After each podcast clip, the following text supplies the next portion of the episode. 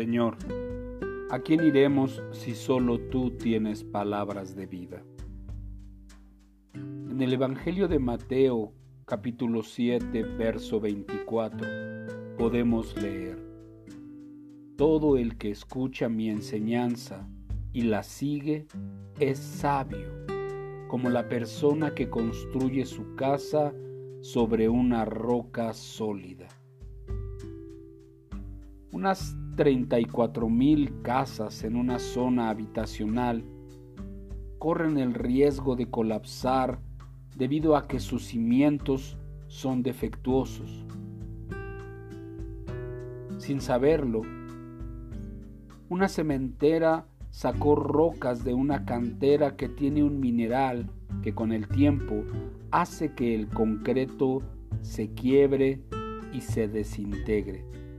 Los cimientos de casi 600 casas se han desmenuzado y ese número probablemente aún aumente con el tiempo.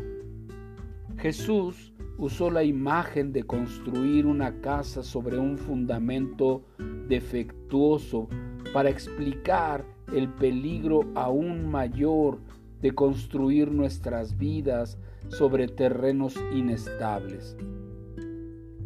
Señaló que algunos edificamos sobre la roca firme, lo que asegura que nos mantendremos firmes al enfrentar tormentas feroces.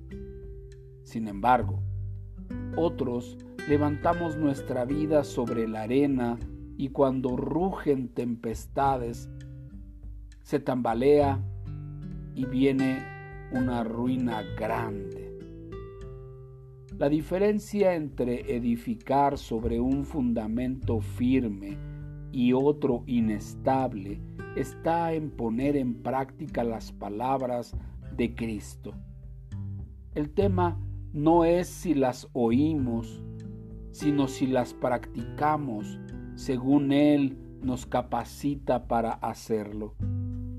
Si basamos nuestra vida en el consejo, la ayuda y la sabiduría de este mundo, en lugar de la obediencia humilde a la verdad de Dios, tendremos problemas. Hacer lo que el Señor nos dice es la única manera de tener una casa, una vida edificada sobre la roca. Las opiniones, las reflexiones sabias, ¿de quién es que las escuchas? ¿Cómo puedes reforzar los cimientos de tu vida poniendo en práctica las enseñanzas de nuestro Señor Jesús. Señor, ayúdanos a vivir una vida estable. Ayúdanos a obedecerte.